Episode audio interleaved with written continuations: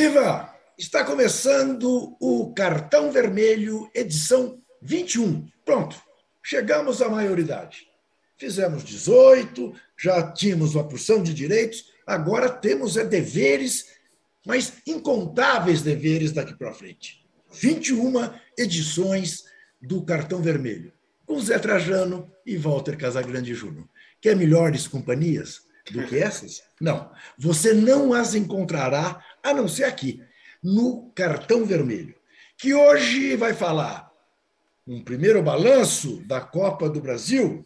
Os tricolores do Rio e de São Paulo se saíram bem, estão na frente, ganharam por 1 a 0.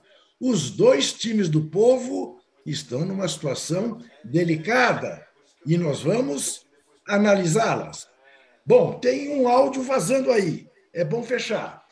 Vamos falar também do reinício do Brasileirão. Reinício, ele na verdade não parou, mas do início do segundo turno. Né? O Palmeiras se reencontrando com o Ceará, um dos poucos clubes que o venceu nessa temporada. O Galo com estreia ou reestreia. Vamos ver do que o Galo será capaz neste segundo turno. Vamos falar também sobre um livro, um livro do autor da biografia do Dr. Sócrates, México 70, México 70, de Andrew Donny, a mais bela Copa do Mundo contada por seus protagonistas. Vamos falar da série do Adriano Imperador.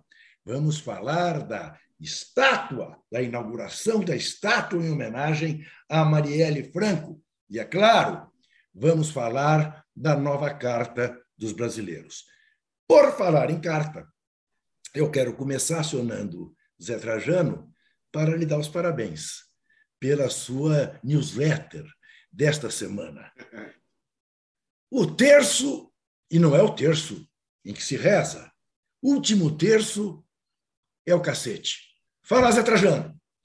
Olá, pessoal, todos e todas, Juca, Casão, de novo aqui reunidos na sexta-feira, porque a partir de semana que vem era terça, não é isso? É isso. Sim. Semana que vem é bom o pessoal registrar terça nesse mesmo horário, é, às três da tarde. Eu quero quebrar um pouco o protocolo do programa, o roteiro. Só dizendo, não gostei, também gostei. Às vezes, eu sentei para escrever a coluna, a newsletter, não tinha a menor ideia do que eu ia escrever. Aí vi um Twitter do Luiz Antônio Simas, falando da linguagem do futebol, dos comentaristas e tal. Isso me inspirou rapidamente, fiz e gostei. Deu certo. Mas eu queria quebrar um pouco o roteiro, pedindo um cartão para nós três. Mas não um cartão vermelho. O cartão pode ser verde, pode ser azul, pode ser cor de rosa, a cor que tiver. O cartão vermelho nós vamos dar no final para quem merece né, o cartão vermelho. E esse cartão aí, para nós três, é porque nós três assinamos o nosso nome lá na Carta às Brasileiras e aos Brasileiros em defesa do Estado de Direito. Então, eu acho que a gente merece um cartão azul, verde, cor-de-rosa, porque nós e mais de 400 mil brasileiros colocamos o nome lá. Ô Zé, eu já lhe informo que, até onde eu saiba, Walter Casagrande Júnior, ao fechar o programa, por causa da carta aos brasileiros, vai dar um cartão vermelho. Mas você aguarde, eu não sei exatamente por quê. Casão me surpreendeu perguntando, Juca, eu posso dar um cartão vermelho com essa história da carta aos brasileiros? Falei, claro, Casão. Você pode qualquer coisa que você queira. Tudo bem, Casão? Fala, Juca. Fala, Trajano. Boa tarde a todos, todas e todos, José Trajano. Certo? Exatamente. Faltou. Exatamente. Deixei para você falar. Deixei eu sei, eu sei. Você tabelou com o Juca e soltou eu na cara do gol. O lance é assim, cara. Eu tô em relação às séries que nós vamos falar, eu vi, uma, eu vi duas séries ontem também de, de assassinatos importantes, uma da Marielle, outra da Daniela, Daniela Pérez, muito chocante, porque eu estava fora do país em 92, eu não sabia, não tinha rede social, não tinha TV a cabo, então eu não conhecia a Daniela Pérez, a Glória Pérez, o, os dois assassinos, eu não conhecia nada. E eu fiquei mais por dentro é, vem dessa série. Então eu fiquei chocado. E também vamos falar da Marielle, que, cara, assim, tem, tem várias perguntas para se fazer no Brasil, né? Tem um monte de perguntas sem respostas. E uma delas é: quem mandou matar a Marielle? Essa é uma pergunta que é inacreditável como a polícia, todas elas, não conseguem falar quem foi, ou prender quem foi, ou qualquer coisa. Alguém tem que aparecer, alguém mandou, né? Esse cara não sumiu, né? É verdade. Casão, só para Juca, só para deixar um número na cabeça de todo mundo, hoje está fazendo 1.598 dias, 1.598 dias de execução do assassinato de Marielle e do Anderson. E não sabemos quem mandou matar e por que mandaram matar. Foi no dia, eu tenho a data aqui, ó, 14 de março de 2018. Sim. Então, é... já que revertemos todo o nosso roteiro. Comece por aí, Casão, da ah. homenagem que foi feita a ela com a inauguração da estátua. Então, ontem teve a inauguração da estátua da, da Marielle no Buraco do Lume, é perto do Carioca, né, José Trajano? Sabe é, ali é? no centro, Piataria no, centro. No centro, não, no centro é. exatamente. E ontem eu assisti o documentário da, do, desse assassinato da Marielle e do Anderson, com as pessoas falando, é, cara, assim, uma coisa chocante, uma coisa que dói ver aquela pessoa tão viva, tão é, com a cabeça tão boa e acontecer isso. Então, depois disso, eu, eu liguei para, mandei uma mensagem para a Aniele. Falei, Aniele, pô, eu queria saber que ano que foi essa essa, essa série. Ah, ela falou, ela falou assim: foi 2020. Casão, hoje nós inauguramos a, a estátua da Marielle lá no centro. Tá. Falei, pô, coincidência, cara. Eu vi a série Mandei uma mensagem para ela para saber quando foi a série, ela me respondeu da, da, da, inauguração. E tem umas coisas aqui que ela me falou que vale a pena.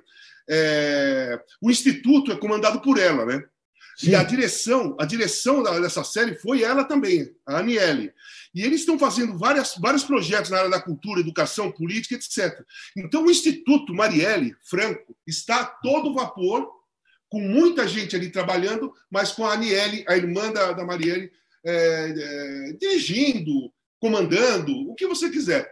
A mente, né? A, Maria, a Aniele segue a linha, a linhagem Marielle, sabe? Maravilha. Quero mandar um beijo colocando, só, só colocando mais só para encerrar esse assunto, a estátua da Marielle foi inaugurada ontem, né? Ela completou 40, completaria 43 Sim, anos de vida. Isso. Foi confeccionada pelo Edgardo Vivier, que é pai Isso. do Gregório do Vivier. Isso. Sim. E, além de escultor, um baita músico.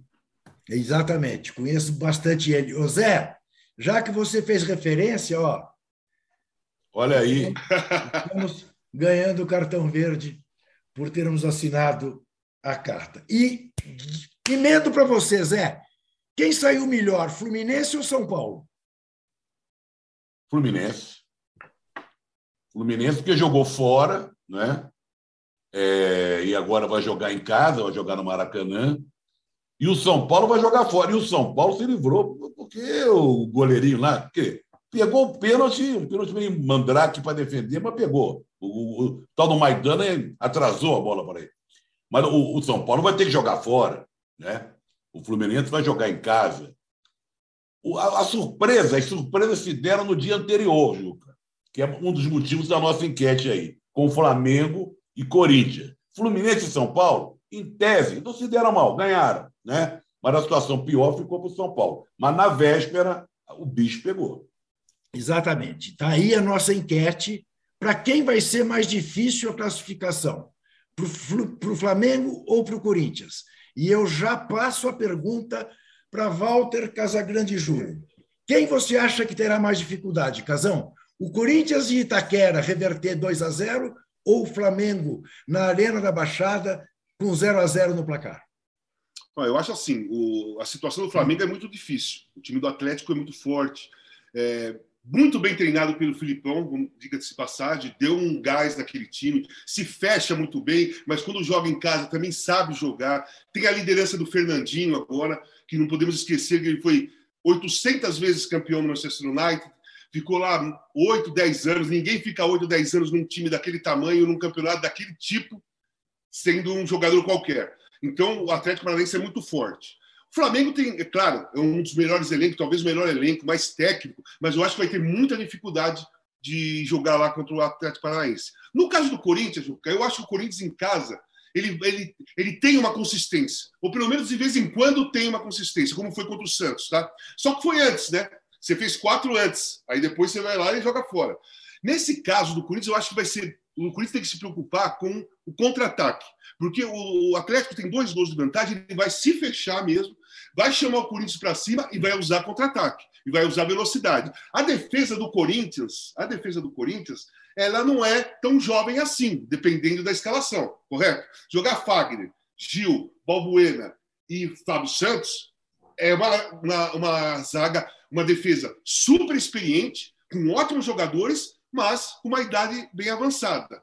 E o contra-ataque é uma, é uma jogada assim, com o cara que é mais veterano, ele tem dificuldade de correr atrás, enfim. Então o Corinthians tem que tomar cuidado com isso. Mas eu acho que o Corinthians tem mais possibilidade de, de passar do que o Flamengo. Só que tem um detalhe: quando um treinador começa, que nem estava fazendo lá no Flamengo, Gabriel e Pedro não podem jogar juntos. Isso aí durou um século até o Dorival falar, vai jogar. E agora o Vitor Pereira começou a falar que não dá para jogar Yuri Alberto e Roger Guedes juntos. Cara, é, não é o momento de você falar isso publicamente, né? Você tem dois jogadores lá, os caras são importantes, os caras são bons jogadores. O Roger Guedes novamente entra no pacote de dúvida, né? O treinador coloca dúvida no Roger Guedes. Pô, Roger Guedes é aquele cara, você viu qual é o comportamento? Eu adoro o futebol do Roger Guedes, mas o temperamento dele é complicado de se, de se, de se lidar. É muito mais fácil você tirar o Roger Guedes do time elogiando ele do que tirar o Roger Guedes do time falando que não dá para jogar contra o cara. Porque o Roger Guedes fala assim, pô, se não dá para jogar eu e o Yuri Alberto juntos, eu vou sair. Entende? Que o Yuri Alberto chegou agora, é o centroavante. Ele tem o William, o Adson, ele tem um monte para jogar dos lados. Então, eu mas acho. Então, Casão. Eu acho que não foi uma, uma, uma fala boa. Mas deixa eu lhe dizer uma coisa, porque eu concordo com você, não sei se o Zé concorda, que é menos difícil para o Corinthians reverter para cima do Atlético Goianiense em casa do que para o Flamengo voltar com a vaga do Paraná. Embora o Atlético Goianiense esteja invicto em Itaquera, sequer gol tomou e eliminou o Corinthians no ano passado em Itaquera, ganhando 2 a 0. Mas era ano passado. Em relação ao Roger Guedes, eu do futebol dele, do futebol, ele com a bola no pé, também até gosto. Mas eu acho que ele é muito voltado para si mesmo, Casão. Ele não tem nenhum espírito coletivo. Mas, mas é o primeiro que... jogador que você vê assim? Não, não é o primeiro. É, não... São muitos assim. Né? Sim. Você tem que mas... saber lidar com um cara assim. Mas como é que você faz? Como é que você o convence, por exemplo, a exercer algum tipo de marcação, coisa que parece ele se recusa a fazer? Cara, assim, você tem que treinar. Um cara como esse, eu já joguei muitos caras, o, o, que não gostavam de marcar, ou não voltavam para marcar, ou não participavam, não dividiam. Joguei com um cara cracaço que não dividia. Mas quando a bola estava no pé dele, pô, fazia, fazia coisas maravilhosas. Eu acho assim, eu tenho um modo de pensar, tá? Eu tenho um modo de pensar é, através da, de tudo que eu aprendi na psicologia. Eu, eu acho que tudo conversando. Jogador que tem um ego alto, você tem que colocar o ego para ele. Entendeu? Você tem que jogar o ego para ele. Não adianta você combater uma pessoa que o ego é alto tentando é, desvalorizar. O cara não aceita uma desvalorização, porque ele tem o ego alto. Para ele, ele é o melhor. Quem, tem, quem é narcisista ou quem é um cara que é muito egocêntrico, ele se acha o melhor o tempo todo. Mesmo quando ele está mal, ele acha que os outros estão piores que ele. Então, num caso desse, eu acho que você tem que tratar o cara é, do jeito que ele quer ser tratado. O Roger Guedes é um cara importante. Se você coloca ele no jogo e ele começa a fazer jogada individual, não passa para ninguém, sabe aquela coisa que ele faz? Levanta a plaquinha. Sai. O cara vai sair invocado, vai chutar a, a, o copinho d'água, você só vira para ele e fala assim: o dia que você passar, quando você começar a passar para os caras, eu deixo você jogar de novo. Você vai jogar, você vai ser, você vai ser meu titular todos os jogos. Eu não vou tirar você do time. Você vai ser titular todos os jogos. Mas todas as vezes que você não passar a bola para alguém que está melhor colocado, você vai sair. Mas você é titular do meu time. Eu faria isso. Ô Zé Trajano, eh, talvez estejamos desperdiçando um grande treinador, não? O que você acha do método Casagrande de ser? Olha, então psicólogo do time, né, para conversar com o É, mas eu acho que estou mais por aí. É Só mais sou por formado, aí. mas eu estou mais por é, aí. Exatamente. Olha, não é, não é de agora que o Vitor Pereira tem um. Ele e o Roger Guedes não se bicam. Ele já falou certa vez que o, isso tudo que o casal está falando, ah, ele não volta para marcar, ele não quer fazer isso e aquilo. Agora a coisa se agravou com a chegada do jogador caro, chegou para ser titular, que é o Yuri Aberto.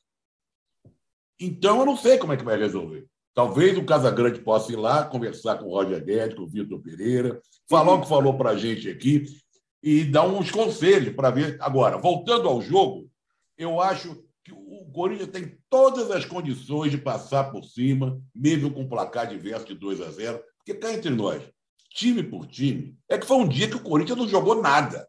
O Corinthians teve um desempenho assim, aquela coisa abaixo de zero. É difícil que se repita lá em Itaquera, não é? Trajano, só vou falar uma coisa.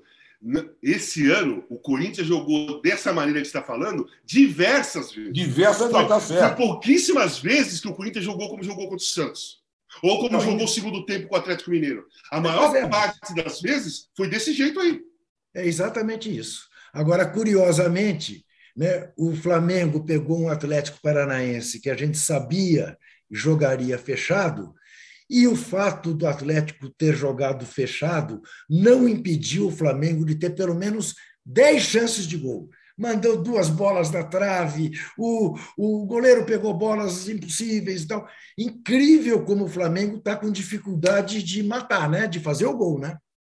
Ah, deu azar, né? Deu azar também, porque Deu. procurou o gol, foi para cima, né? É, encontrou um time fechadão, porque Sim. o Filipão é desse tipo, né? Sim. O Filipão foi para o Maracanã, para segurar, vou fechar aqui, vou sair com o resultado. Tinha o Fernandinho, como Casagrande lembrou muito bem. Né? Aliás, tem um lance aí que a gente pode discutir, que está aí no, rolando nas redes sociais, o Atlético pedindo punição para o Gabigol, pedindo para o Arrascaeta. Eu queria ouvir a opinião de vocês sobre não. esse choque ali. Zé, eu acho que não foi nada, para mim não foi nada, mas. Para mim foi tudo muito claro. O Gabigol tinha que ter sido expulso porque deu um pontapé no Fernandinho, o Arrascaeta devia ter sido expulso porque entrou com o pé por cima no tendão do Eric, como houve um pênalti no Léo, feito pelo Fernandinho, que a arbitragem não marcou estranhamente, e ainda você ouviu o VAR dizer não teve impacto. Ocasião, imagina. Não, o do Arrascaeta eu concordo. Arrascaeta eu concordo. Não teve impacto. Não, não, não existe. Para quem é jogador, às vezes assim, eu trabalhei muito, muito por muito tempo, né? 25 anos eu trabalhei com comentarista Sim. de arbitragem junto. Né? A maioria do tempo com o Arnaldo ali do lado, às vezes Sim. o Wright, o Salvo, o Espino, enfim, com, com, esses caras. A visão do árbitro, às vezes, é diferente da visão do jogador. Por exemplo, eu, eu, sou, eu fui atacante. Eu olho aquela jogada do, do Arrascaeta, pô, expulsão. Eu vejo o Gabriel fazer aquilo lá, é expulsão. O árbitro, às vezes, tem uma visão diferente, mas eu não estou justificando o erro do cara, não. Eu acho que errou mesmo. Tem que sair, aquela turma lá tem que ser suspensa todinha, tá? Tem que ficar sem apitar um bom tempo e sem trabalhar no VAR um bom tempo, porque o que está acontecendo desses erros absurdos, mesmo com o VAR, erro de impedimento, erro de para ser expulso, erro de é, linha de impedimento, sabe? Coisas absurdas. Em relação ao Atlético Paranaense, o, você né, falou, né? Ou você Trajano, os dois, que o Filipão foi lá para jogar fechado, né? Se fechou, que ele tem. Só, ele só não fez isso contra a Alemanha, no Mineirão. Mas é nos outros jogos ele consegue se fechar e tentar sair no contra-ataque. Contra a Alemanha, no Mineirão, ele abriu o peito e vamos para cima, né? Aí vocês viram o que deu. Mas eu gosto do, eu gosto do trabalho do Filipão. Tô falando, foi só uma brincadeirinha. Casão. Olha, o uma brincadeirinha meio azeda, né? É, o Casagrande não pegou. e eu queria isso. que ele pegasse, você também, e eu também, nós todos, o torcedor brasileiro, o VAR, na época do Mário Viana com dois N's, e do Sim. Armando Marques. Sim. Como é que seria o convívio dessas Sim. duas figuras que, marcantes, né? O Mário Vieira, que virou o primeiro comentarista de arbitragem uhum. do futebol brasileiro, né? E o Armando Marques, que foi um cara polêmico. Né? Posso, posso falar uma coisa? Um lance que eu gostaria que tivesse VAR. Eu queria ver esse lance com VAR. O gol de cabeça do Leivinha, que foi de cabeça, que o Armando Marques deu de mão, falou que ele pôs a mão. Você vê o lance 100 vezes, a mão do Leivinha está aberta, porque ele pula, né? ele dá um, quase um peixinho para fazer o gol e faz o gol. Eu queria ver o VAR naquele momento, uhum. assim, senhor Armando, foi de cabeça, hein? Eu queria é, ver. É, você sabe, você sabe, tem duas histórias aí, né? É como diz o Zé Trajano, a gente vem de longe, aí sempre tem história. é, nesse lance, você sabe que o Dulcídio Vanderlei Busquila, que Sim, era eu o sei. correu para o meio de campo, validou Sim, o gol. Isso sim. lhe custou, isso lhe custou ser posto no DOI-CODE para Sim. trabalhar lá e histórias terríveis que se contam em relação a ele, que fazia trabalho burocrático, mas é, custou a ele ter ido para o DOI-CODE, porque a direção do São Paulo tinha o laudo Natel, né? Sim. que então mandava e desmandava em São Paulo. Essa é uma história. A do Filipão, que foi das grandes surpresas da minha vida, na véspera do jogo Brasil e Alemanha, toca o meu telefone, eu olho, Filipão. Eu falo, meu Deus, o que será? Aí ele pergunta para mim: o que, que tu acha que eu vou fazer amanhã? Vou fechar o time ou vou jogar para frente? Eu falei, ah, Filipão, se eu te conheço, vai fechar o time. Ele falou, pois estás enganado, vou jogar para frente. Minha dúvida é o menino das pernas felizes, alegres, o Bernard, ou o William, mas vou jogar para cima deles. É, e ponto. Se perder, pelo menos vocês não vão poder dizer que eu me acobardei. que má ideia, não? Olha, o Casão, nós estamos diante do responsável pelos 7 a 1 que é o Juca Exatamente. Provocou Conversou com ele na véspera. e provocou. E provocou. E provocou o Filipão. É o Juca Kifuri o responsável pelos 7 a 1 Revelamos agora para o mundo. Não, não, eu propus aí, eu propus não, eu apostei que ele fosse jogar fechado, Zé, que jamais ele jogaria de igual para igual com a Alemanha, e ele jogou. Mas o lance é assim, é, que, que ele falou para você. Primeiro, se a gente perder amanhã, vocês não vão falar, não vão poder falar que eu me fechei, mas eles não esperavam 7 a 1 né? Exatamente. Isso aí, é, esse argumento seria 1 a 0 2 a 1 É, 3 a exato. 2 né? 7 a 1 1. esse argumento, ó. Sete não, sete não. Olha aqui, começamos neste fim de semana, recomeçamos, não, começamos o segundo turno. Palmeiras vai ao Ceará, vai à Fortaleza no Castelão, aquele gramado ruim. Palmeiras que perdeu na primeira rodada exatamente para o Ceará, por 3 a 2 num jogo maluco, que o Ceará poderia até ter ganhado por mais. Qual é a expectativa que vocês Esse têm jogo? em relação Hã? Desse jogo, desse jogo? Eu acho que o Palmeiras é, é muito mais perigoso nesse momento do que era na primeira rodada do Campeonato Brasileiro. E jogando em casa. Aquele dia o Ceará encaixou o jogo. Que o Palmeiras foi para cima e tomava contra-ataque e tomava o gol. Né? Agora, no segundo turno, o Palmeiras, três pontos, quatro pontos na frente, né? Quatro Sim. pontos. Quatro. Quatro pontos na frente do, do segundo colocado, jogando com o Ceará lá no Castelão, quem vai ter que propor o jogo?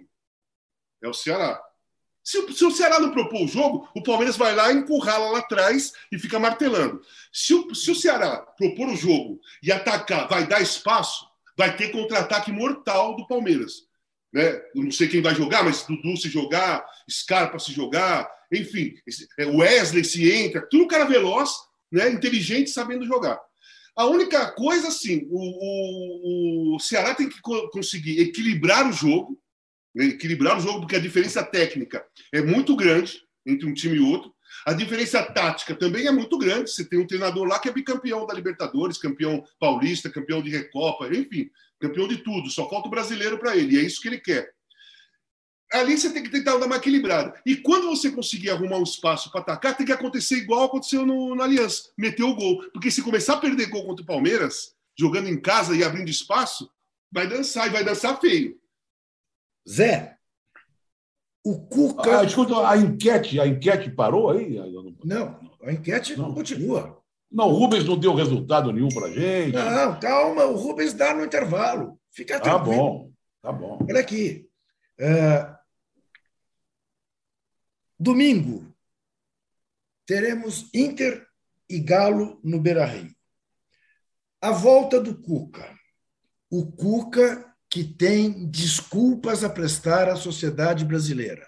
E todas as vezes que eu me referi a ele, eu vou fazer este entre vírgulas. O Cuca que tem desculpas a prestar à sociedade brasileira, às mulheres do Brasil. Muito bem. Qual é, Zé, a tua expectativa em relação a esse jogo? O Inter do Mano Menezes, com pretensões altas, e o Galo, que quer ser é, bicampeão brasileiro, para ser tricampeão brasileiro? Primeiro, quero me solidarizar e cumprimentar Ana Thaís Matos e a Miri Lacombe, que escreveram bons artigos falando disso que você se referiu, cobrando pedir desculpas do Cuca.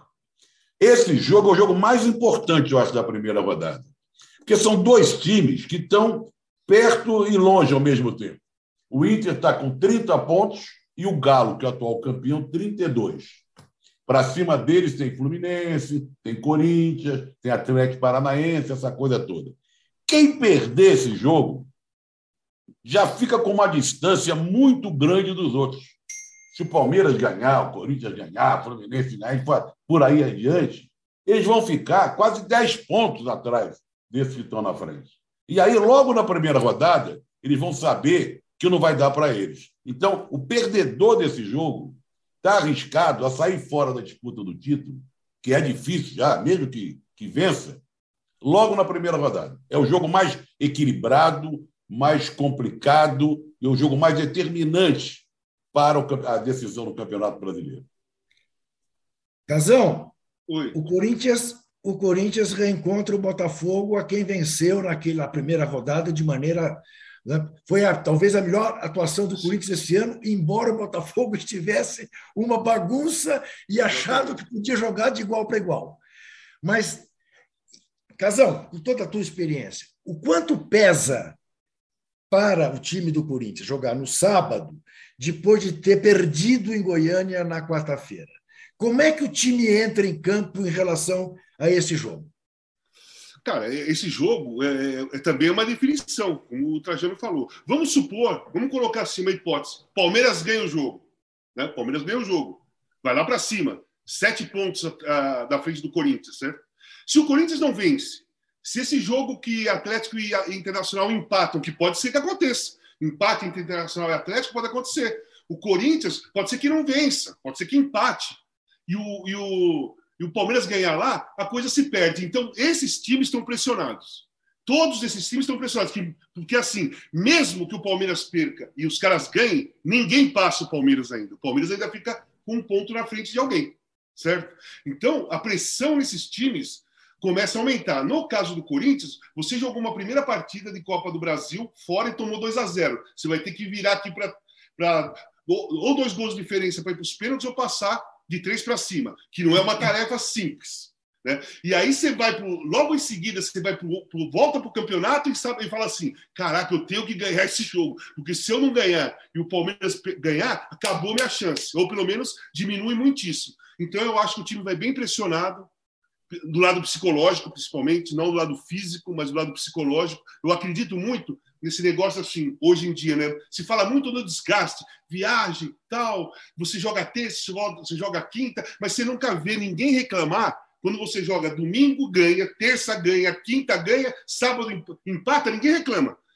As pessoas reclamam quando perde. Né? Então, é o seguinte: quando você ganha jogos, quando o time ganha jogos, mesmo jogando domingo, quarta, domingo, ou terça, quinta e domingo, é, o jogador se enche de moral, ele fica entusiasmado, o cansaço não aparece. O cansaço aparece mesmo quando você perde um jogo importante, como foi esse do, do Atlético Goianiense. E, na sequência, joga uma partida que você tem que ganhar. Né? Então, eu acho que o Corinthians está pressionado, bastante pressionado, do lado psicológico. E lembrando sempre que na terça-feira o Corinthians recebe é. o Flamengo Exatamente. pela Libertadores. Mas isso vai ser assunto para a nossa edição 22, terça-feira, três horas da tarde, aqui no UOL, no Cartão Vermelho. Enquanto isso, Zé, para atender a tua curiosidade, 78% acham que a vida do Corinthians vai ser mais difícil. Olha 78. Só. 22 apenas acham que será do Flamengo.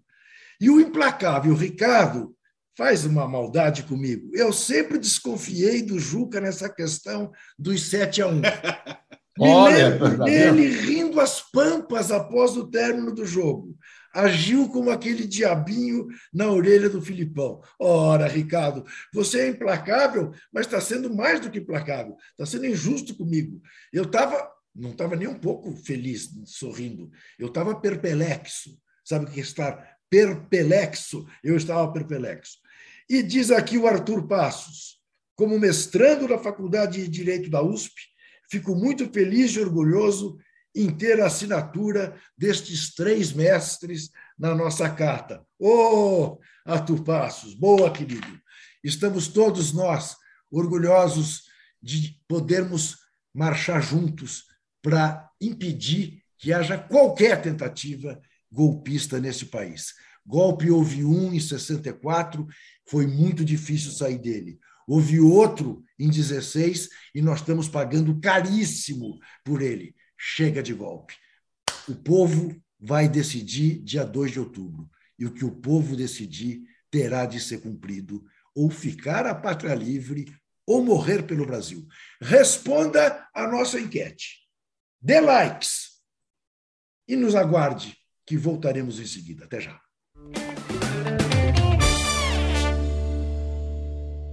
Você já sabe, né, que para ficar por dentro de tudo que acontece no Brasil e no mundo, basta ficar de olho no canal UOL. As principais notícias do dia você acompanha no UOL News, de manhã, à tarde e à noite. Em ano de eleição presidencial, tem o nosso radar das eleições para você se informar e entender as disputas por todo o Brasil. Se o seu lance é o esporte, o canal UOL não te deixa na mão. Toda segunda-feira e toda sexta, o Posse de Bola comenta a rodada do futebol e tudo aquilo que tem de novidade no mundo esportivo. E todas as terças, quartas e quintas você assiste ao All News Esporte comigo e com o nosso time de comentaristas e convidados especiais. A melhor cobertura de entretenimento da internet está em Splash. As maiores estrelas do Brasil e do exterior, você sabe, estão aqui no Atalab. As línguas mais afiadas da internet passam por aqui para te deixar por dentro de tudo que tá bombando. Assista, comente e compartilhe o canal UOL em 2022. O seu universo online ao vivo e a hora que você quiser.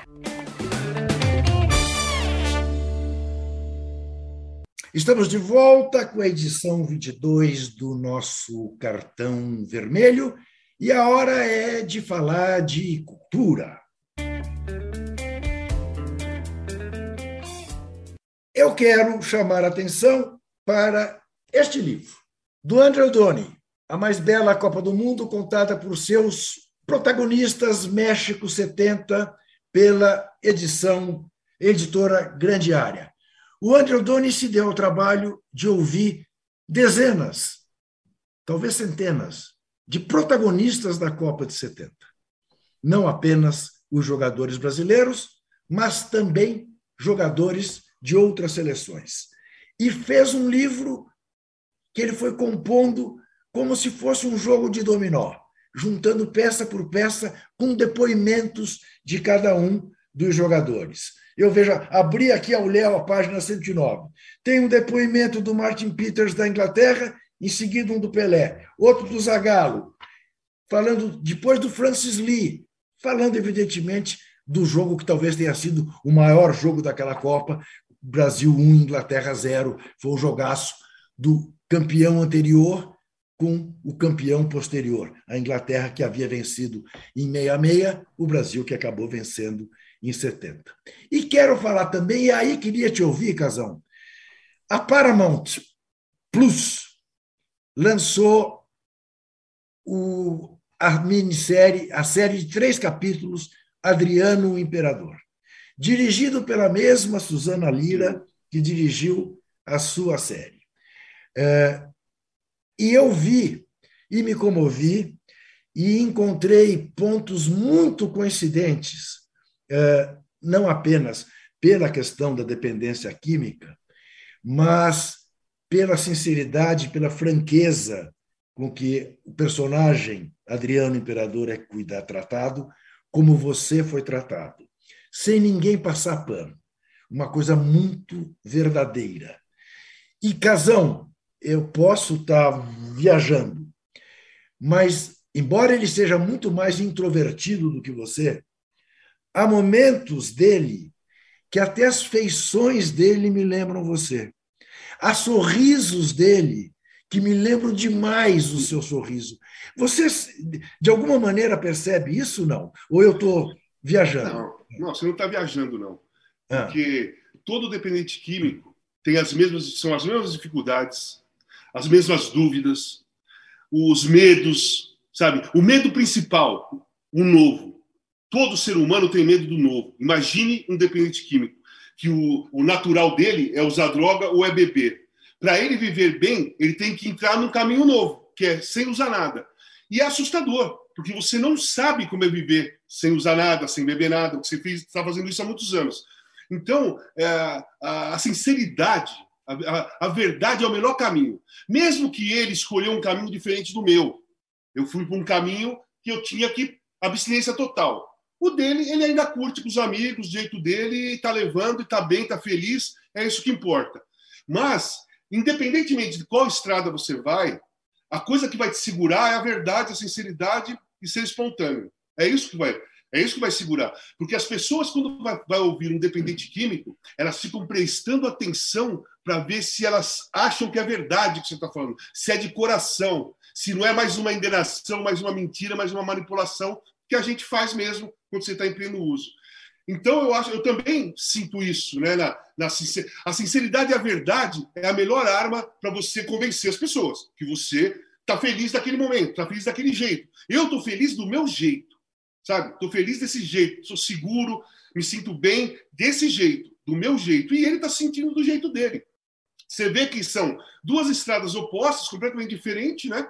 Eu tirei a curtição, ele, ele continua com a curtição e está se sentindo bem. Mas os, quando você olha o rosto, como você falou, quando está contando a própria história, vem drama na cara, vem desespero, vem alívio, mas daí, logo após o alívio, te vem uma coisa na cabeça que você já fica, sabe, assustado com o que você já fez, o que você pode fazer caso você se perca de novo. Então, cara, é, além disso, a Suzana Lira dirigindo, né? Uma cineasta maravilhosa, uma pessoa maravilhosa. Ela deixa realmente você à vontade. Você tem confiança nela caras assim, que nem eu e o Adriano, você senta para conversar com a Suzana, para fazer um depoimento dentro do documentário que é da sua própria vida, você fala à vontade, você se sente seguro. Eu acho que isso aconteceu com o Adriano. Ele se sentiu seguro em falar tudo o que ele falou, né? E por isso que é verdade. Por isso que você está falando assim, pô, eu senti sinceridade, eu vi sua cara parecida com a dele. Por que, que você viu a minha cara parecida com a dele? Porque é a mesma diretora. Pode é a mesma ser. diretora. Ela é ótima. Legal. Eu só queria meter um. Meta? Não, falar em, não em relação ao Adriano, estou louco para assistir, gostei muito do que o Casagrande falou agora, a Copa de 70. Por questão Opa. de idade, eu sou o único dos três aqui que estava lá. Sim. Né? Eu cobri a Copa de 70. E inesquecível para mim. Eu era do Correio da Manhã, né? E passei três meses no México. Fui antes para é, botar a equipe, credenciar a equipe, arranjar hotel, carro, sei lá o quê. Gostei tanto no México, fiquei mais um tempo lá. E tem aquela história que eu já contei, inclusive, no, documentário do Pelé, que eu e um pequeno grupo, pequeno grupo que teria assinado a carta essa aos as brasileiras e aos brasileiros, fomos para lá, o grupo de jornalistas que eu falo, dispostos a torcer contra o Brasil. Então, nós estávamos em plena ditadura militar fomos conversar. Não era nada combinado, mas de vez em quando, na hora de uma cerveja, de um encontro, na hora de um treino, e aí? O que você está esperando? Ah, eu vou torcer contra. Não, eu vou torcer contra, que eles vão usar o Brasil, a seleção, para essa ditadura. Eu falei, olha, também vou. Não vem, não vem com coisa. Alguém ouvia falar, vocês estão malucos, pô. Torcer contra você, eu vou torcer, dane-se, pô. Bom, Brasil, Tchecoslováquia. Primeiro jogo do Brasil, Tchecoslováquia 1 a 0. O Petras, né, com aquele sinal da cruz, né? que entrou para a história. Brasil empata, se não me engano, o Rivelino. Foi por água abaixo aquela ideia de torcer contra o Brasil. no primeiro Todos nós nos abraçamos, gritamos, salve a seleção e vamos em frente. Uma coisa é uma coisa, outra coisa é outra coisa. Posso falar uma coisa dessa, dessa o, Copa? O Cal Hamburger, no filme No Ano que Meus Pais Saíram de Férias, conta essa história brilhantemente. Ninguém resistiu ao Rivelino bater a falta. É. Aliás, bater a falta no lugar do Pelé, que o Pelé ia bater. Né? O Pelé sempre conta isso, que preparou-se para dar um esporro no, no, no Rivelino, mas só que ele fez o gol. Não, eu queria falar o seguinte: independente dessa Copa ter sido a, a, a coisa que abriu meus olhos, eu tinha sete anos Meu pai, família corintiana, todo mundo falava do Rivelino. Eu vi o Rivelino jogar. o Rivelino é o maior ídolo que eu tenho na, no futebol vai ser para sempre. Não tem nada igual para mim. Você perguntar para mim quem é, melhor, quem é o melhor jogador brasileiro depois do Pelé, eu vou falar para você Rivelino. É problema meu. Eu assumo a minha responsabilidade. Vocês podem achar outra coisa, mas eu assumo o Rivelino. Mas o que eu quero te falar é o seguinte: tem um documentário muito interessante sobre essa Copa. Filho, Filhos da Pista.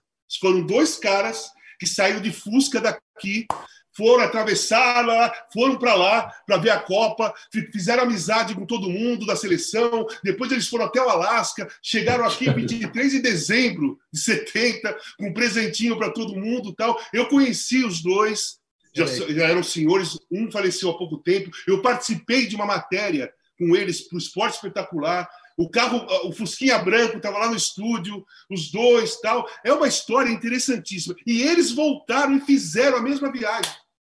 Olha aí, aí foi feito o documentário. O Cássio, que é o diretor, mas as pessoas da equipe foram num outro carro filmando os caras fazerem a mesma viagem até Exatamente. a cidade eu, do México de Fusca. Eu também os conheci, Casão, aqui na porta do Pacaembu, no Museu do Futebol, é. quando participei de, um, de uma matéria em que eles estavam e tal. Duas figuraças, e isso que você falou refizeram é, a, a, trajetória, a aventura. É maravilhosa essa história dos dois.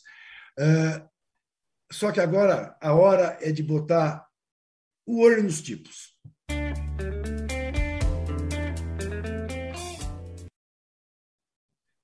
E para botar o olho nos tipos, eu quero começar falando da carta aos brasileiros e às brasileiras, ou o inverso, carta às brasileiras e aos brasileiros, né? que nasceu de uma iniciativa de ex-alunos da Faculdade de Direito de São Paulo, aqui do Largo de São Francisco, da USP, ex-alunos de 77, quando houve a primeira leitura da Carta aos Brasileiros, em que foi feita uma denúncia né, por alguns poucos juristas denunciando a ditadura e pedindo eh, que houvesse a volta da democracia no Brasil. Uma carta corajosíssima, porque ainda em plena ditadura, dois anos depois apenas né, ah, da tortura e morte tanto de Vladimir Herzog ah, quanto de Manuel Fiel Filho. Ainda, portanto, num período muito duro da ditadura brasileira, né, e Gofredo da Silva Teles fez a leitura da carta nas escadarias das Arcadas, aqui no Largo de São Francisco. Este ato será repetido dia 11 de agosto, que é o dia né, eh, da fundação das faculdades de direito no Brasil e tudo mais.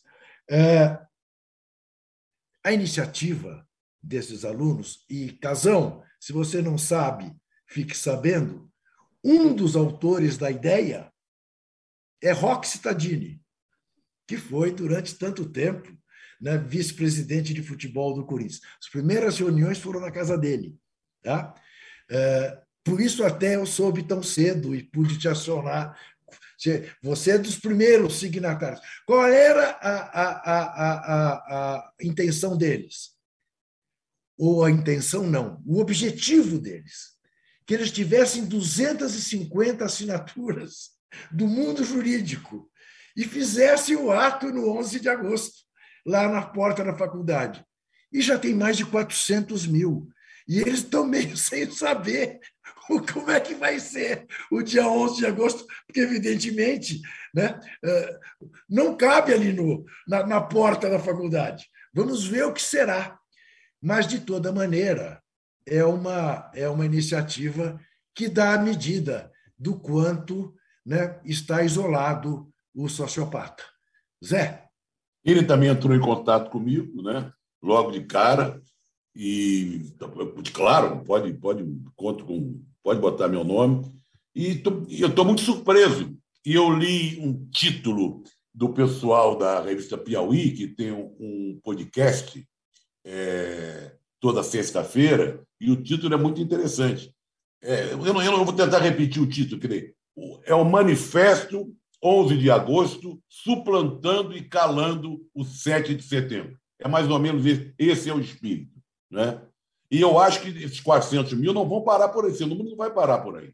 Não. Há uma, as pessoas estão se mobilizando e é muito importante que haja um grito de revolta, um basta, que nós queremos a democracia, o Estado de Direito e a favor das urnas eletrônicas. E depois de tudo que nós vimos acontecer nessa última semana, basta. E que chegue logo o dia 2 de outubro.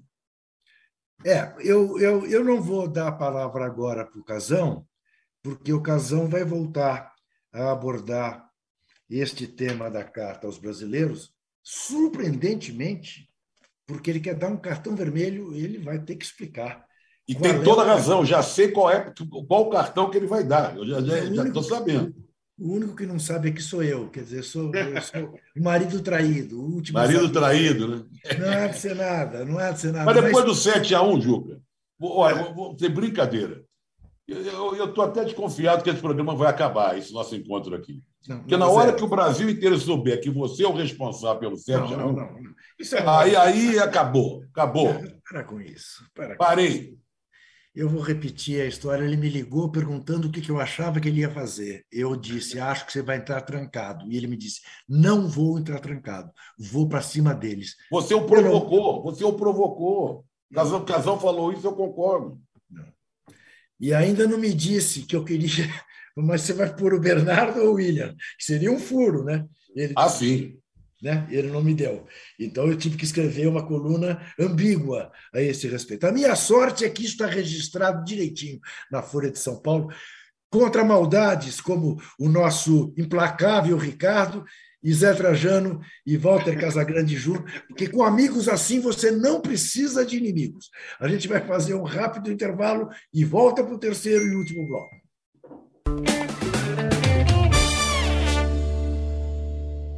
Eu chegava da escola, por exemplo, e ele estava sempre no sofá da, da salinha, a gente chamava a saleta, que ficava entre a cozinha e o quarto dele, e os nossos quartos, tocando violão. O violão era uma extensão do braço do meu pai, porque ele passava o tempo inteiro com o violão no, no colo, no braço, tocando.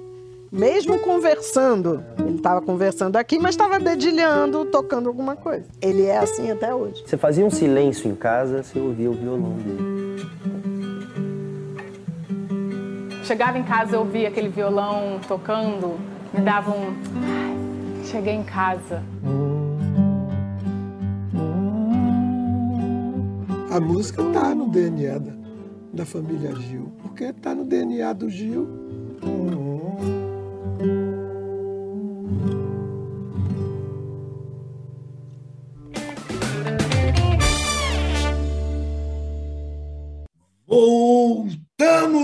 cartão vermelho, edição 21. O Rubão me deu um puxão de orelha, porque disse que no outro intervalo eu voltei dizendo edição 22.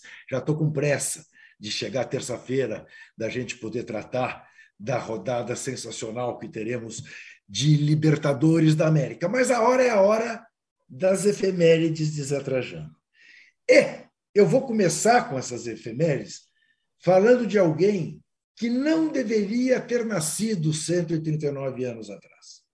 Sim, 139 anos atrás, num dia 29 de julho, nasceu a horrorosa figura de Benito Mussolini, o italiano que fez par a Adolf Hitler na Segunda Guerra Mundial.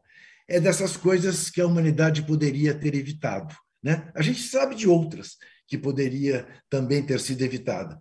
Mas certamente esta de Benito Mussolini, 139 anos atrás, o mundo teria sido muito mais feliz se não tivesse nascido essa praga. Em contraponto, faria 93 anos de idade hoje, não tivesse morrido em 2003, Júlio Botelho, o Julinho, sobre quem Zé Trajano tem história para contar. Olha, e tem uma história maravilhosa. Eu vou falar do Julinho, do Julinho Botelho, vou falar do Amarildo, e depois eu queria que o Casagrande falasse, sabe de quem? Do Oswaldo Brandão, que hoje também tem na EFML do Oswaldo Brandão.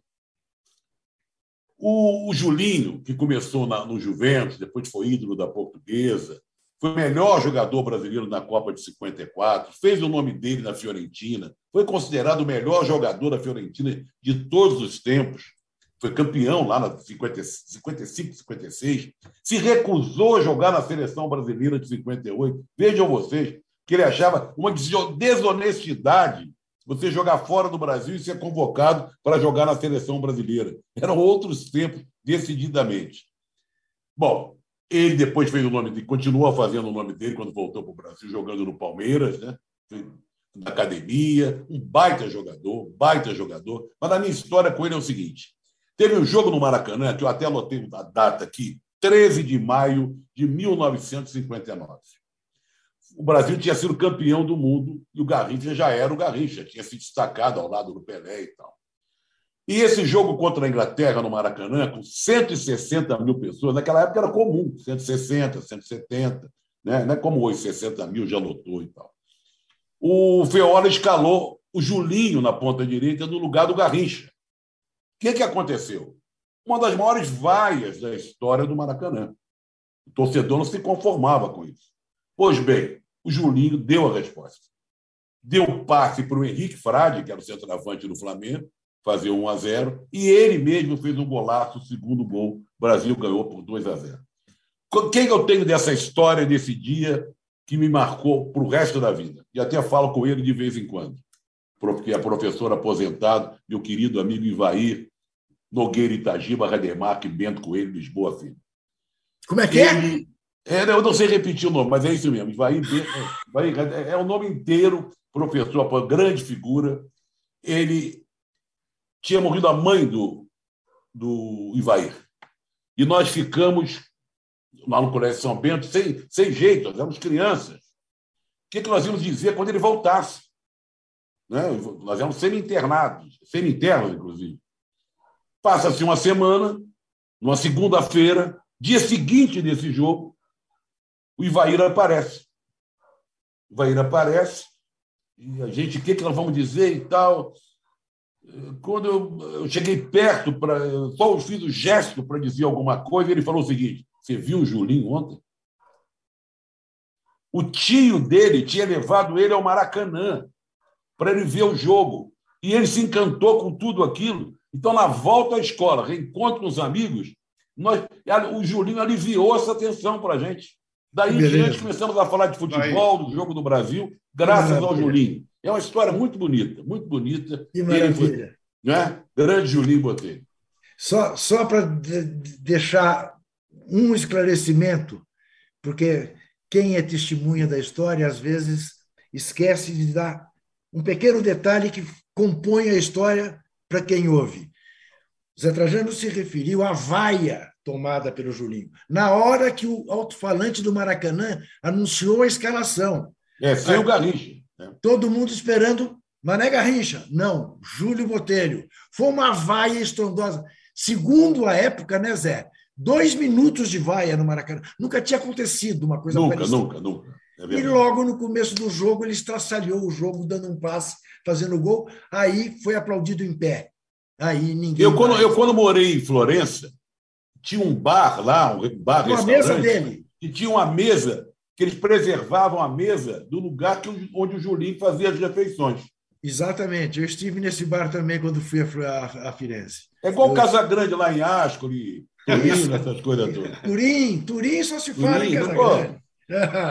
Muito bem. Bom, e o Possesso? Amarildo, o Possesso, que entrou no lugar do Pelé na Copa de 62, que faz hoje Faz hoje. 83. Meu Deus do céu, como pode o Amarildo fazer 83 anos? É, Não. O, Amarildo, o Amarildo ele, ele, é de Campos, né? Campos dos Goitacás, começou lá no Goitacás. O pai dele foi um grande jogador lá do futebol campista.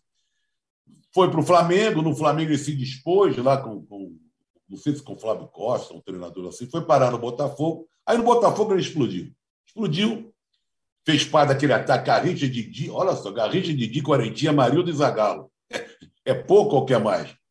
E jogou a Copa de 62, entrando no lugar do Pelé, Pelé se machucou, fez, e foi um, grande jogador, fez três gols, dois contra a Espanha e um no jogo final contra a Tchecoslováquia, que foi o jogo final que o Brasil saiu campeão.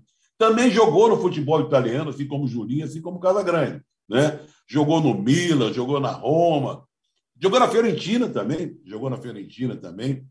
Amarildo, grande jogador, e agora, tem alguns anos atrás, tentou ser treinador aqui no Brasil, lá no meu querido América, e não se deu bem, ficou pouco tempo, não gostou, não gostaram dele.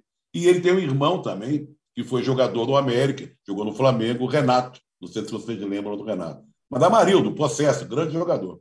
Marildo, Brasil perdia da Espanha de 1 a 0, ele virou o jogo, fez os dois gols, 2 a 1 no Brasil, o Brasil seguiu na Copa.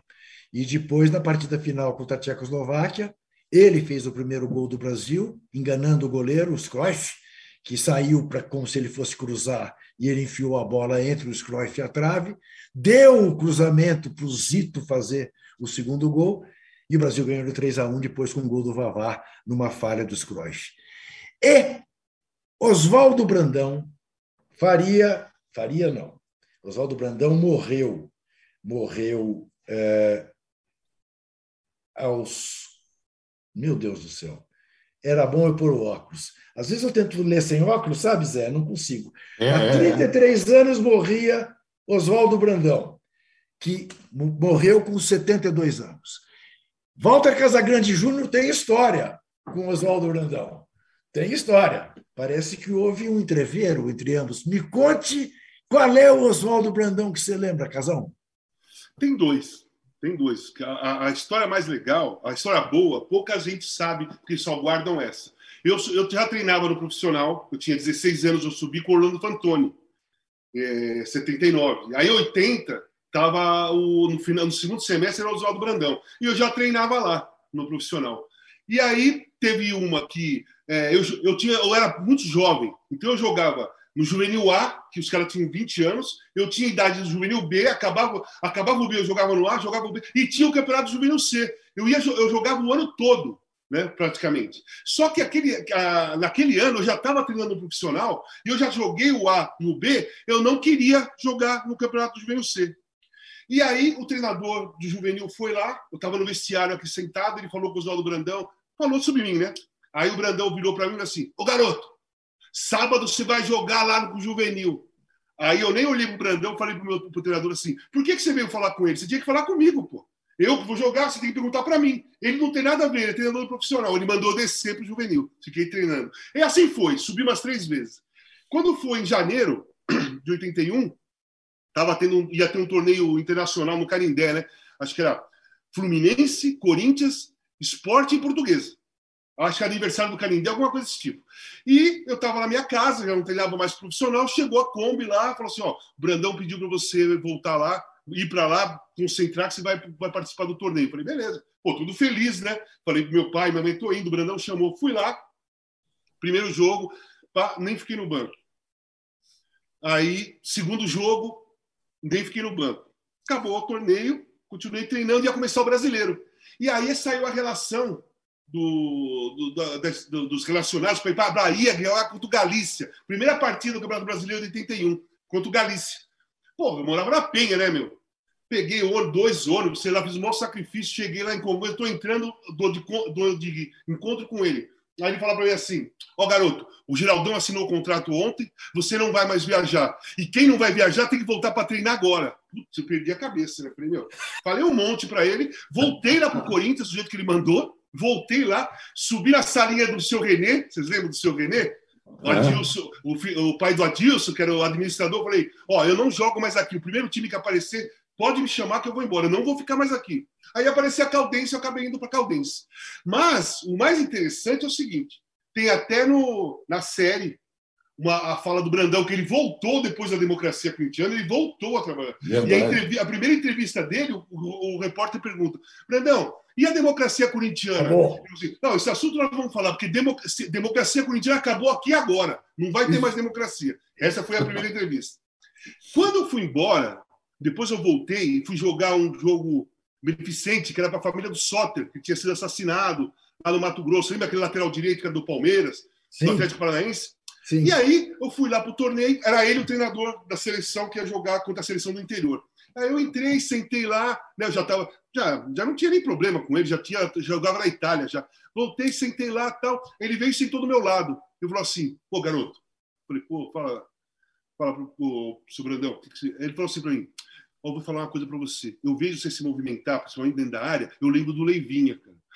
Olha, os, olha pega vídeo e vai ver os gols do Leivinha de cabeça, porque você se movimenta igual. Você pode tirar proveito dessa, daquele posicionamento que o Leivinha tinha. E realmente, primeiro, o Leivinha era um ídolo que eu tinha como característica. O meu ídolo maior é o Rivelino, mas Leivinha, César, Roberto Dinamite eram os caras que. Roberto Miranda eram os caras que eu via pela posição, né? E realmente eu, eu comecei a fazer gol do, mais ou menos como o Leivinha fazia no posicionamento. O que, que era? Ficar atrás do zagueiro. Não disputar a bola com o zagueiro. Você subir e esperar que o zagueiro não alcance a bola para você ajeitar. Como ele fez contra o Corinthians 74. Ele ajeitou a bola para o Ronaldo fazer o gol. Como o Caleri fez ontem pelo São Paulo. É, exatamente. É isso. Então eu comecei realmente na Itália, eu comecei a fazer muitos gols de cabeça, porque eu comecei a pegar esse tipo de posicionamento. Eu achei que era o correto mesmo. Eu não conseguia fazer gol de cabeça pulando para dividir com o zagueiro, porque eu não, eu não pulava correndo, eu tinha uma impulsão parada. Então, parado, eu tinha que estar atrás do zagueiro. Porque eu subia parado, eu tinha uma impulsão. Eu e o Moser, nós tínhamos uma, uma grande impulsão. O, o, o Gilberto Tim ficava impressionado com a impulsão. Eu e o Moser tinha parado, não pegando, não entrando em velocidade. E eu comecei a fazer gols assim. Eu queria falar uma coisa. Mussolini, Trajano e Juca, torcedor da Lazio. O neto dele jogava na Lazio ou está jogando na Lazio ainda. E a Lazio é o, o time na Itália que mais odiado exatamente porque ainda continua tendo uma torcida fascista lá. Exatamente, Identif tá identificar, identificado com o fascismo.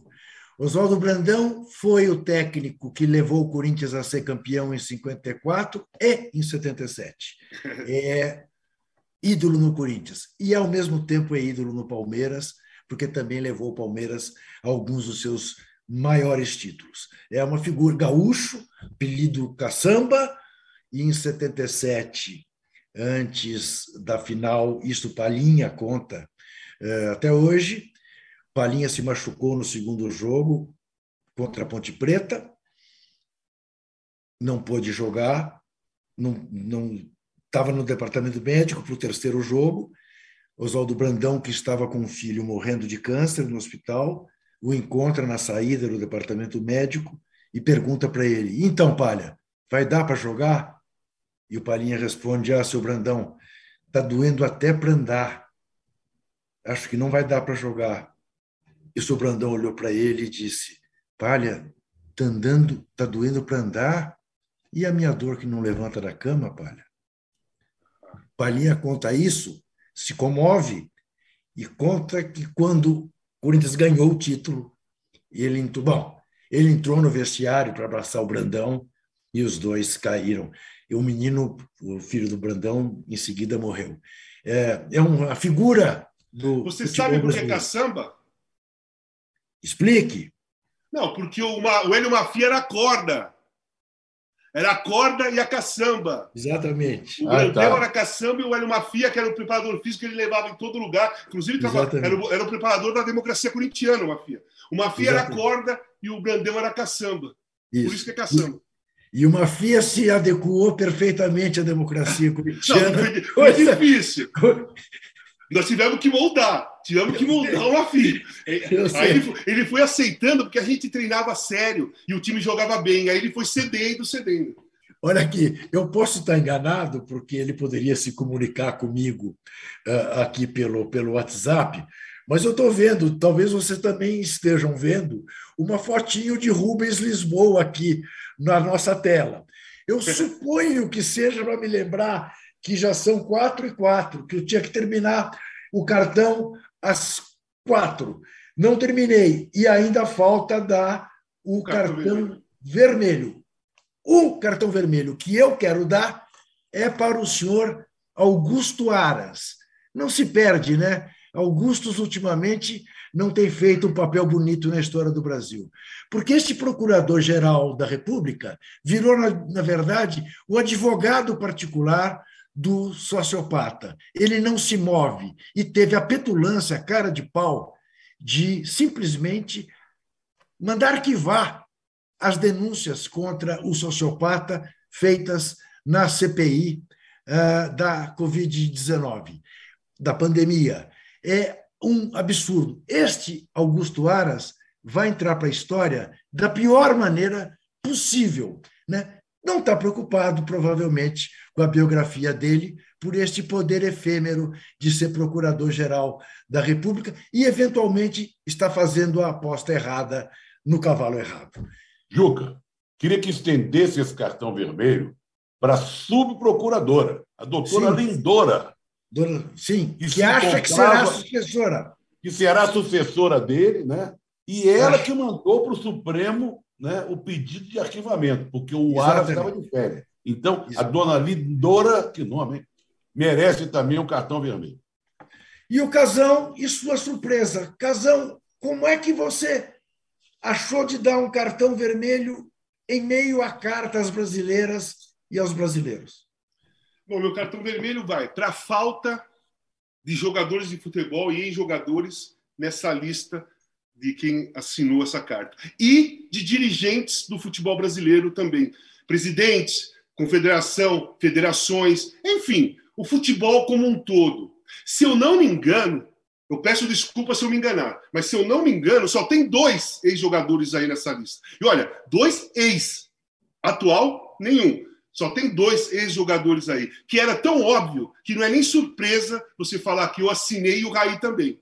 Só tem eu e o Raí nessa lista de 400 mil já? já. Mais de 400 mil. Mais Isso. de 400 mil assinaturas. Isso.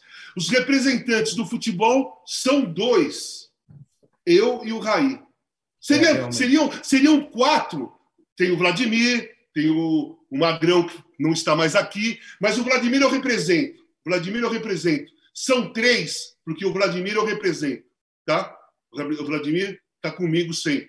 São três caras que, pelo menos, têm a cabeça nesse sentido. Dois assinaram e o outro está comigo na mente, que é o Vlá, está na casa dele, bonitinho. São três. Dois assinaram. Eu acho isso um absurdo. Se eu sou um cara, Juca, que eu cobro há muitos anos, posicionamento do jogador não é agora. Muita gente fala assim, é, porque se só cobra por causa que os caras apoiam o Bolsonaro. Não é verdade. Eu cobro o posicionamento dos jogadores bem antes de Bolsonaro. Porque eles não claro. falam nada há 300 anos, não é agora, claro. sabe? Claro. Então, quando eu vejo uma lista dessa de assinaturas importantíssimas num ano de é, eleição, uma tentativa de golpe, uma tentativa de é, colocar violência na sociedade para mielar uma, uma eleição, com a urna que não tem prova nenhuma de fraude, sempre funcionou, e aí eu vejo vários advogados, jornalistas, professores, estudantes da USP, pô, tudo. Aí eu olho lá, cadê o esporte? Pô, você tem que procurar no R e depois descer lá embaixo, no W, porque eu estou lá embaixo, né? Walter Casagrande Júnior. E o Raí está um pouquinho para cima. Você tem, que, você tem que ler muito para encontrar dois jogadores de futebol ali. Sou eu e o Raí. Isso, para mim, tem que merecer cartão vermelho. Eu não sei, eu não vou dar cartão vermelho para os jogadores, eu não vou dar cartão vermelho para a confederação, eu não vou dar cartão vermelho para dirigentes, presidentes ou federação, eu vou dar para o futebol. O futebol brasileiro Perfeito. merece cartão vermelho. Perfeito. E eu quero lembrar que, evidentemente, falando dos dois clubes mais populares do Brasil, que do senhor Rodolfo Landim não pode se esperar mesmo que ele assine. Mas de do William Monteiro Alves, que faz marketing em nome da democracia corintiana, usa a democracia corintiana, não estar ali, não precisa ser como presidente do Corinthians, não, como cidadão, para não ter essa desculpa, não posso envolver o clube, porque o clube não me pertence. Como cidadão, cidadão do William Monteiro Alves, não assinar Dá Mas uma coisa, uh, o clube também não pertencia para a gente na época da democracia corintiana. Exatamente, exatamente, exatamente. Muito bem. Olha aqui, a nossa enquete ficou assim: 76% acham Opa, que é mais difícil. Subiu, subiu. Sim, sim, que é mais difícil a vida do Corinthians do que a vida do Flamengo. E o Tiago Ferreira, no Superchat, manda dizer o seguinte: Casão, melhor declaração de final de Copa.